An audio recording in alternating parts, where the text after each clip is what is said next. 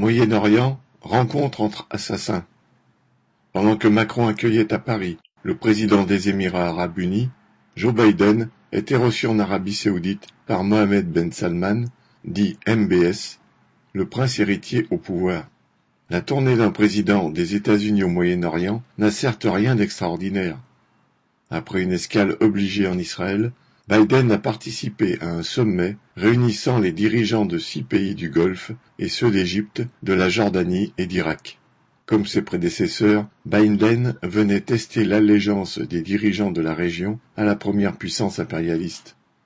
Alors que les États-Unis sont de fait en guerre contre la Russie, Biden est venu vérifier que ses alliés gardent leur distance avec les partenaires de Poutine au Moyen-Orient, mais aussi avec la Chine, autre pays jugé trop indépendant de l'impérialisme. Il l'a formulé explicitement. Citation Mon pays ne se détournera pas du Moyen-Orient en laissant un vide que pourraient remplir la Chine, la Russie ou l'Iran.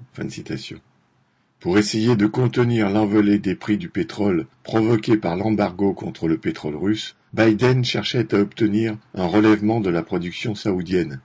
En fait, celle-ci semble limitée par la vétusté des installations. Mais si la visite de Biden en Arabie saoudite a été commentée, c'est parce qu'il a mis en scène sa réconciliation avec MBS après quatre ans de mise à l'index. MBS est en effet le commanditaire de l'assassinat du journaliste saoudien Jamal Khashoggi, étranglé puis dépecé par les sbires du régime au sein même de l'ambassade saoudienne en Turquie. Le régime saoudien exécute chaque année des dizaines de prisonniers politiques, mais aussi des mineurs, il mène au Yémen, pour le compte des grandes puissances, une guerre qui a fait plus de quatre cent mille morts.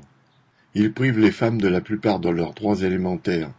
Rien de cela n'émeut le président des États-Unis. Mais la barbarie de l'assassinat de ce journaliste et le cynisme de MBS avaient choqué dans le monde entier, obligeant l'administration américaine à prendre quelques distances. La mise en quarantaine n'aura pas duré longtemps. Biden, Macron et les autres dirigeants occidentaux interviennent militairement partout dans le monde au nom de la démocratie. Ils envahissent et détruisent des pays entiers pour faire tomber les régimes plus assez dociles, baptisés dictatures entre guillemets.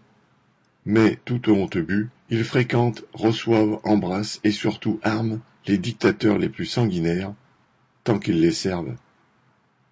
Xavier Lachaud